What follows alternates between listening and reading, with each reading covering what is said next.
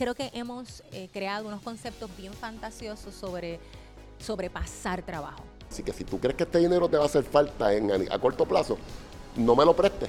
Y llegó un momento en que ya todo me, me, me causaba ansiedad. Successful Blunders, historias de fracaso que inspiraron el éxito. Bienvenidos amigos a un nuevo episodio de Successful Blunders Podcast donde contamos historias de fracaso con empresarios exitosos para que tú aprendas qué no hacer en tu negocio y puedas crecerlo rápidamente. Y en este episodio traemos a la fundadora y propietaria de Bojodogo, Jared Soto. Jared, ¿cómo estás? Muchas gracias, bien, gracias por esta invitación. Es un honor para mí poder estar aquí y compartir estas historias que son tan importantes. Jared, ya tú sabes que el podcast habla de fracaso, pero antes de ir a esa parte del podcast, quiero que me cuentes un poquito de Bojodogo y la trayectoria del negocio. Wow, pues si lo tenemos que hacer corto, eh, Bojodogo pues ya está a punto de cumplir sus cinco años como proyecto porque pues ha tenido una de esas historias que luego vamos a entrar en detalles, pero comenzó en mi casa, en mi hogar, con muchas ansias de, y mucha visión, la visión muy clara de que esto iba a crecer. Y pues yo empecé con lo que tenía, que fue con una mesa, después de María, fue ante la necesidad de estar desempleada frustración de haber tenido muchas etapas de mi vida en donde por falta de experiencia, ya tenía mi, mi grado ¿verdad? universitario, pero por falta de experiencia pues no pude obtener lo que andaba buscando para ese entonces. Así que me lancé con mi visión muy clara, me lo tomé muy en serio desde el principio. Eh, y así fue que creció. Mágicamente ya la pasión por los perros conmigo había existido de toda la vida. Yo te iba a preguntar si, si era una cuestión de que estabas buscando un negocio o si tenías pasión por las mascotas. Mira, esto fue una, fueron dos cosas, fue pasión y querer obtener algo que yo nunca había podido tener. Yo de pequeña nunca pude tener perros porque no me lo permitieron. Ah, wow. Fueron deseos reprimidos. Así que en ese momento yo dije, yo necesito trabajar, yo quiero viajar el mundo, yo quiero ser dueña de mi tiempo. Error, sabemos que eso no es cierto. Eh, pero, y quiero estar rodeada de lo que realmente me hace feliz, que son los perros. Así que Bojodogo ahí nació. Y, aquí estamos compartiendo esa experiencia donde hoy día estamos eh, ubicados en la avenida Ponce de León, donde recibimos a diario muchos, muchos perritos, muchos clientes, muchas personas interesadas en pertenecer a nuestro equipo. Y así es que día a día pues Bojodogo se sigue transformando, ya que digo que es un proyecto en cambio constante. Sí, yo tengo que decir que yo, yo tengo un perrito y lo he llevado a diferentes groomers y la verdad es que tú tienes como una gran marca. Eh, porque las personas se relacionan con la marca. Eh, también el, tema de que tú le tiras fotos profesionales a la mascota es un diferenciador bastante interesante eh, de, otro, de otros lugares que hacen grooming. Así que te felicito por eso. Gracias, gracias. Hemos trabajado con eso. Así y, Sé que, y sé que siempre está lleno, así que sé, sé, que lo que estás diciendo es correcto. De esos problemitas que pues son problemas, pero estamos agradecidos de que eso sea un problema. Así que... Qué bien, Jared. Pero ya estamos con el éxito, ahora vamos a hablar de fracaso. Cuéntame una o varias historias de fracaso o situaciones incómodas que has tenido en el negocio y cómo te has recuperado de ellas. Pues rapidito, rapidito, rapidito, como les dije, yo comencé en mi hogar eh, y como me lo acreditan en serio, bien a los cuatro o cinco meses de haber comenzado bien en serio, a mí me llegó el municipio de San Juan a tocar mi puerta. ¿Estabas en San Juan? Yo estaba en, mi apartamento. Ok. Eh, luego de eso, eh, perdona, comenzó en mi apartamento, vi que yo necesitaba un espacio mayor para poder atender más clientes sin que mis perritos se me pusieran histéricos porque estaba sucediendo ya mm. problemas de salud reflejados a consecuencia de tener tanto perro en su hábitat. Así que rápido alquilo un local. Pero espérate, espérate, no te, no te vayas todavía. Vamos, vamos, eh, vamos, que yo estoy mirando. ¿Cómo tú manejabas el eh, meter tanto perro en porque era un edificio era un edificio por eso eso lo desistí rápido el momento que yo vi que realmente mi, mi, mi proyecto a ese tiempo yo no todavía no me atrevía a decirle negocio pero a, ese momento en donde yo vi que mi proyecto sí comenzó a tener éxito yo dije yo necesito un espacio donde yo no tenga que estar bajando un elevador eh, donde los guardias me fueran a decir algo porque era evidente. So alquilo un estudio, pero es un estudio residencial. Y yo lo alquilo con el propósito de montar mi grooming ahí. Y eso sucedió en la calle Villamil, en Santurce, donde tuve vecinos que de verdad me apoyaron un montón en el proceso, pero ahí fue donde de verdad yo me lo cogí más en serio que nunca. Y me empezaron a llegar, eh, ¿verdad?, oportunidades como estas para entrevistas, exposición en televisión, pero yo estaba en mi casa. Realmente eso seguía siendo una casa, no era un espacio comercial. Y ahí es donde me sucede lo, de, lo del municipio. Y no Así tenías que los permisos. yo no tenía nada, yo nada más tenía un registro de comerciante. Y ahí fue que yo dije, Jared, it's now or never. So, ese fue el momento donde yo decidí buscar un espacio real, ¿Qué pasó, con, comercial. ¿Qué pasó con el municipio cuando te visitaron? ¿Te dieron una multa? ¿Te, Pues te mira, fueron bastante flexibles. Eh, me dijeron o pagas la multa eh, de una cantidad que realmente no era, Significativo. sí, era significativa para mí en ese entonces. Así que yo decidí en ese momento eh, detener operaciones, o sea, dejar de, de hacer perritos y enfocar todas esas energías en poder buscar un local comercial. Y fue una etapa bien difícil porque yo soy una rookie, yo no estudié, yo estudié comunicaciones, yo no estudié nada que ver con, con business. Sí, el empresarismo. Empresarismo ha sido, Dicen que mira, lo enseñan, pero. No, y eso es día a día. Eh, long story short, aparece este espacio mágico donde yo dije, yo estaba sola todavía, so yo dije, ¿cómo es que yo voy a correr una operación? Yo no sé, así es que va a ser. Vamos a alquilarlo y yo sé que todo se va a ir dando. Todo se va a ir dando es que yo alquilo un 26 de febrero y en marzo llega la pandemia, así que me tocó cerrar el local Ah, no pude hacer nada. eh, y pues es, sí, tenía un contrato corriendo y pues no fueron nada de flexible conmigo. Tuve que pagar mes a mes Wow. mientras estuvimos en un lockdown, mientras yo no podía hacer absolutamente nada en el local. Eh, y ese fue el primer, yo decía, Dios mío, pero este guante de la cara, ¿cómo es esto? Y ahí fue donde yo empecé a, a decir, de esto se trata, Yare. A mí me dijeron que esto del empresarismo no era fácil, así que... Pero eso pues es un blunder, eso es un blunder que ha pasado eh, con varios invitados y la verdad es que pues no es culpa tuya, eso nos pasó a todos. Sí, todos. definitivamente. Lo que pasa es que el proceso de estar comenzando el negocio es bien duro porque no tienes todavía cash flow.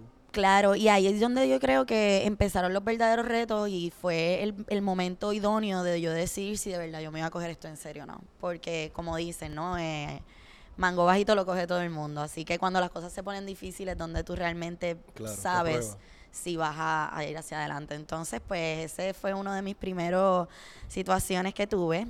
Esto parece que es una cadena de eventos. Esto es una cadena, eso es lo que sucede, que una cosa me llevó a la otra. Abrimos el local el 25 de mayo, luego del lockdown fuimos de los primeros comerciantes autorizados en poder eh, recibir público.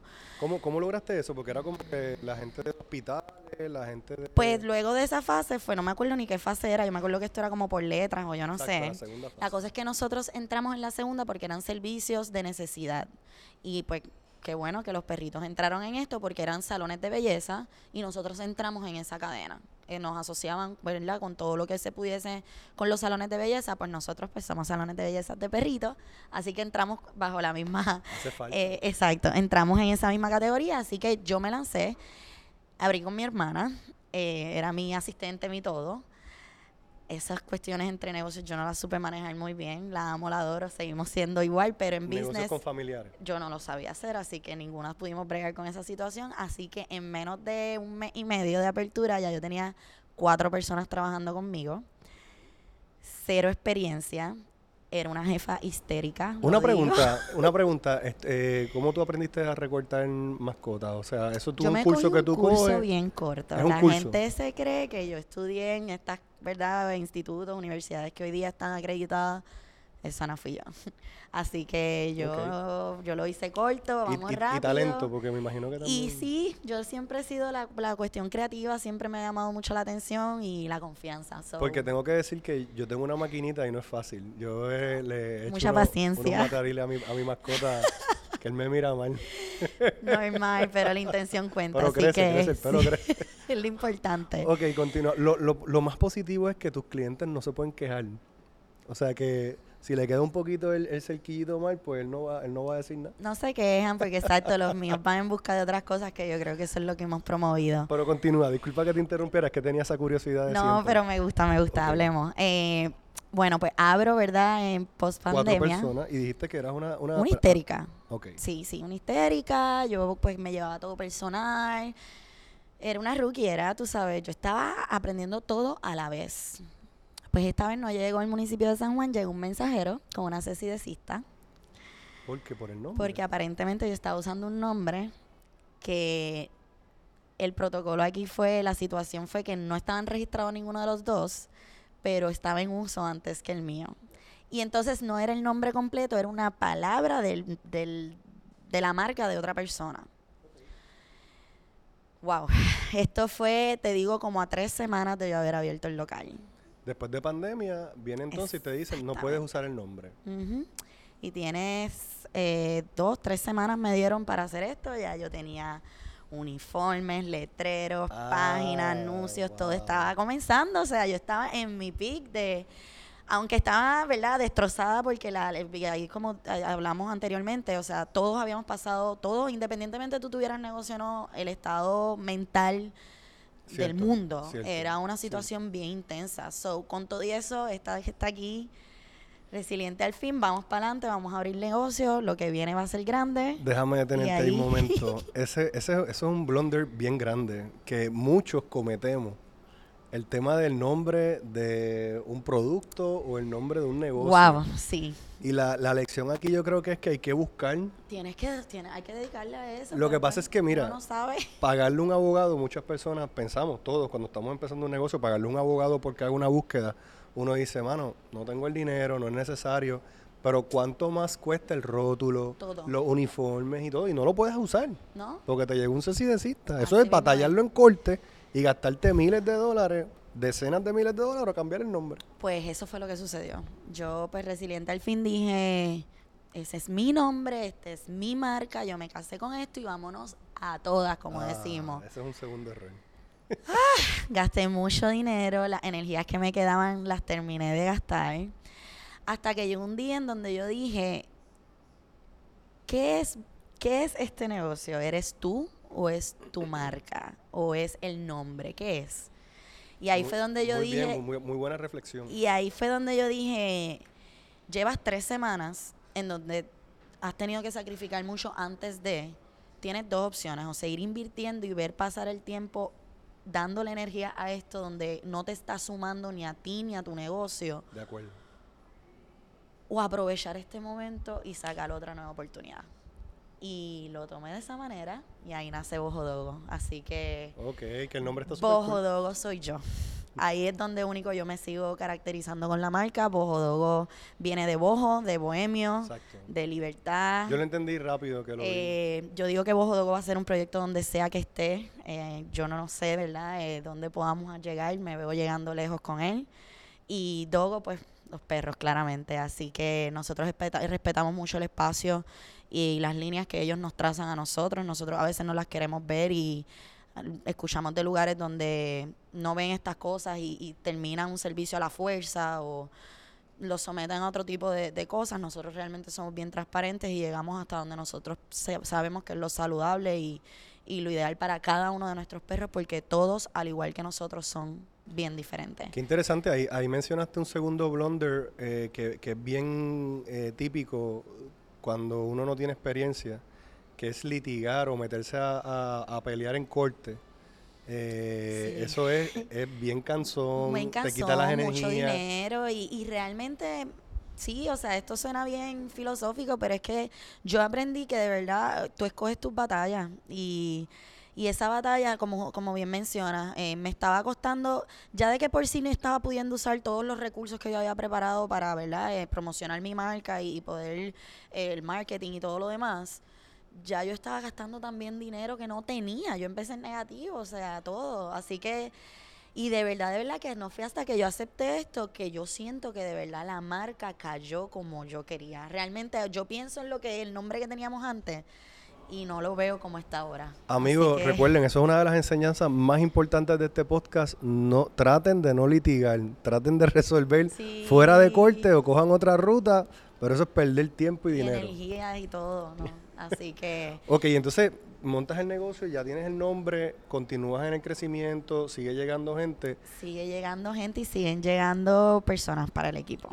Muy, muy bueno. Y te, y te he visto también que haces actividades con tu equipo de trabajo, que eso es súper importante. Por ahí voy, por ahí voy. Otro de verdad de las cositas que pudiese contar eh, en esta gran oportunidad es que uno de los retos más grandes eh, ante, número uno, falta de experiencia y número dos, mi personalidad, ha sido bregar con el equipo. Ha sido bregar con el equipo porque yo quise ser amiga de todo el mundo. Ah, Ante la experiencia que empezó a llegar todas estas personas interesadas, yo, wow, gente joven, qué cool, gente que tiene la misma visión, gente que tiene los mismos valores, vamos a todas y realmente pues yo lo más difícil fue desligarme de mi parte personal, de cómo yo soy como individuo, como persona, con, con mi grupo close, ¿verdad? De, de, de, de amigos, familia, y tener que ser diferente con estas personas y no sentirme mal, claro. eh, poder ser líder sin, sin sentir que tengo que verdad ser eh, autoridad. Eh, eh, fue ese esa ese como un remolino no donde yo constantemente tenía que todo el tiempo estar pensando no y y pues al principio me pasó que, que yo dije también como comentaba todos fueron contratados como full time porque pensé en mí yo dije wow a esta edad yo lo que quería era un full time porque yo estudiaba yo necesitaba ingresos fijos pero se me olvidó pensar en que mi generación no es la misma que la que está llegando, por lo menos a mi, a mi espacio de trabajo. Sí, querías más tiempo libre. y todo. Sí, y pues ahí hemos estado adaptándonos. Cuando se me fue todo ese primer equipo, por, por ciclos de la vida, yo me quedé básicamente sin nadie en la operación. Volviste a cero. Volví a cero. Y yo dije, esto no me vuelve a pasar. Ahora pues soy flexible, al- eh, la mayoría de las personas son part-time porque no es lo mismo cubrir una, unas 12 horas que cubrir 40, ¿no? Correcto. Eh, siempre pregunto sobre los intereses de las personas, eh, apoyo de hecho a esas personas que llegan, porque me llegan, mira, yo quiero de aquí a dos años montar un grooming, tú sabes, realmente ya entonces formo parte de sus proyectos y creo que es la manera en la donde yo siempre he dicho, un ambiente no necesariamente todo es, salario, ¿verdad?, económico, sino para vos es bien importante el salario emocional y por eso las actividades de las que estás hablando, porque pues mano, todos a, la, a la verdad del día hasta yo voy vengo todos los días y estamos aquí porque necesitamos trabajar, pero la realidad es que somos seres humanos y todos estamos pasando por procesos en donde son importantes trabajarlo y sentir que nos escuchamos y que en, y que en nuestro espacio de trabajo también están para apoyarnos y, y trabajamos porque lo necesitamos, pero también somos un equipo que nos podemos relacionar de muchas otras maneras que no necesariamente eh, eh, de manera profesional. Me gusta mucho que hayas mencionado el tema de la amistad con los empleados porque eh, hay una línea bien finita en lo que le llaman que somos una familia. Pero el problema es que muchas personas piensan que como son una familia no pueden tener diferencias o no puede haber carácter. Pero es que en las familias Pero las hay, es se que exacto. O sea que si tienes que darle tough love Eso a es tu- saludable. Eso es saludable, exacto. Que es, es que más una cuestión de mindset. Claro, claro, porque familias se creen que todo es peace and love y no, en ninguna familia todo es peace and love y en ninguna relación. Así que son de las cosas que yo siempre hablo con el equipo, eh, tanto, ¿verdad? Para decir cosas que nos van a sumar y siempre cosas que no nos restan, sino que también nos suman, porque para mí, como yo le digo, a mí me encanta que mi equipo me corrija. Yo les digo, yo no soy perfecta, yo estoy aprendiendo con ustedes. Exacto. Así que gracias por bien. ser mi espejo y gracias por dejarme saber cuando no hago las cosas bien porque son situaciones que me están señalando en que yo puedo mejorar. Así que se lo agradezco siempre y yo les pido siempre transparencia y honestidad al equipo, igual que les pido que por favor siempre que yo digo alguna observación sobre alguna mejoría que deberíamos hacer, es con el fin de poder seguir siendo nuestra mejor versión. Realmente no es para más nada. Me encanta, tenemos temas aquí, temas legales, tenemos temas de recursos humanos. Me falta un gran tema que me gustaría ver si, si, si logras contarme alguna historia, Tengo. alguna historia, algún, alguna situación con una mascota Claro que, que sí, haya sido un muchas. blunder este, y cómo lo, cómo lo atendiste. Pues vamos a, a trabajar este. Entonces, claro que sí, tenemos para contar aquí. Tienes que tener un Yo montón, me gustaría empecé sin un relevo de responsabilidad. Entonces, les cuento que yo creo que Tú has apre- tú has a lo mejor un montón fuiste uno. Es que ha sido fuerte, por eso te digo, ha sido como aprender de todo a la vez en muy corto tiempo. Yo lo firmé, yo firmé el relevo. Muy bien. Pues eso es lo que sucede. Entonces, yo no sé si fuiste uno de ellos, pero cuando yo empecé a repartir ese relevo, la gente como que, No, yo lo entendí. pues exacto. Porque tengo negocio también y es lo, es lo correcto. Claro, pues entonces yo, al no saber, antes de ese relevo, ¿qué sucedió? Una de las cositas que nos pasó fue que pues nosotros tenemos un espacio abierto en donde pues es la vitrina, la famosa vitrina, y a veces esos perritos brincan y están en movimiento constante y aparentemente pues un perrito se, se lastimó un ligamento de una patita. ¿Y para qué fue eso? ¿Para qué Es fue que estás eso? trabajando con, como son hijos. Hoy en día los perros son hijos, entonces la gente Sí, pero lo llevan loca. a estos niveles donde uno dice contra, o sea, y, y oye, y quien menos te imagina. Eso fue duro también porque hay que desligar lo emocional de lo personal y decir business is business. Pero nada, me tocó cubrir gastos, malos ratos, amenazas a mi negocio, cosas bien fuertes. Otra situación fue porque le cayó champú en el ojo y ese Eso perrito era extra sensible, ¿verdad? En su, Wow. en su vista y también me tocó otra vez llamar al seguro, que bueno, el seguro me dijo, tienes que hacer algo porque ya llevas como cuatro llamadas en tres meses. Y ahí fue que yo dije, ok, definitivamente hay algo que yo estoy haciendo mal. Y claro, un release, vamos a hacer un release, vamos a hablar sobre las realidades de las cosas que no están en nuestro control Eso está muy bien. y, y que realmente son cosas que pueden suceder. Así que, pues esas fueron las situaciones. Al principio yo me volvieron a hablar de abogado y yo dije, no puede ser, ¿qué es esto? Pero dije, no, vamos a pagar lo que tengamos que pagar y vamos a aprender. Hay gente que no me ha querido firmar el release y no ha vuelto y pues gente que pues, pues son las que no Pero está bien porque tú, tienes ahí una, lista de espera que por lo menos no, no, no- no está tan malo. Pero de verdad que gracias a ese asunto, pues también descanso, ¿verdad? Como yo le digo al equipo, la, la, la- el cuidado, la atención sigue siendo el mismo. No porque tengamos un release es porque nos vamos a echar para atrás, porque no van a poder reclamar. Pero la realidad es que la tranquilidad que yo siento Sí. realmente hace una diferencia bien grande. Así que esa es mi otra historia, así que más. Jared, hay muchos aprendizajes en este podcast. Te quiero dar las gracias por participar, número uno. Y número dos, amigos, esta es la realidad de los pequeños negocios y en Puerto Rico sobre todo. Todas las cosas que ella está contando nos pasan a todos y no es fácil tener una empresa o montar un pequeño negocio desde conseguir el local, el nombre, los release, los problemas de abogado, los temas con personal. Así que te felicito que estás de pie y que tienes un negocio súper bueno. Yo, lo, yo veo cuando llevo a mi perrito que está siempre lleno, así que te felicito y te doy las gracias por estar con nosotros en el podcast. Muchas gracias, de verdad que es el verdadero struggle, pero nada, los que podemos lo podemos hacer y, y te doy gracias y te felicito también por esta gran iniciativa donde de verdad me ha servido de mucho eh, cuando estoy en estos struggles escuchar gente como yo y decir no estoy sola, así que gracias por eso. Successful Blunders. Historias de fracaso que inspiraron el éxito.